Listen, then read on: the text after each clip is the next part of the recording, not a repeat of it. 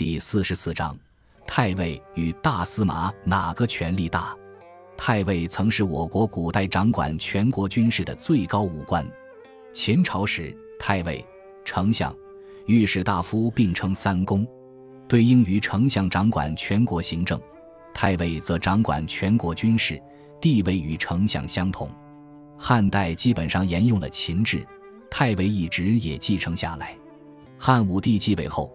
为加强对军队的控制，不再像过去那样封军功卓著的武将担任太尉，而是任命贵戚担任此职。此后，太尉便只是个虚职，并无实权。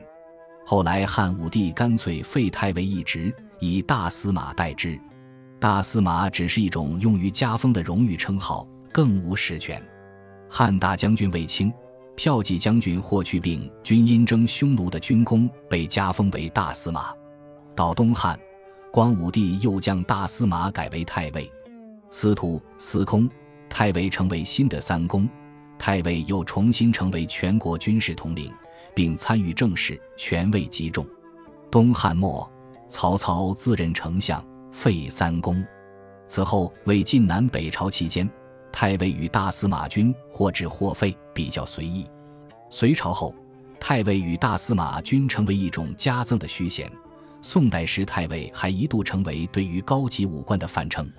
元代后，太尉与大司马均不再设置。另外，大司马常被当作兵部尚书的别称。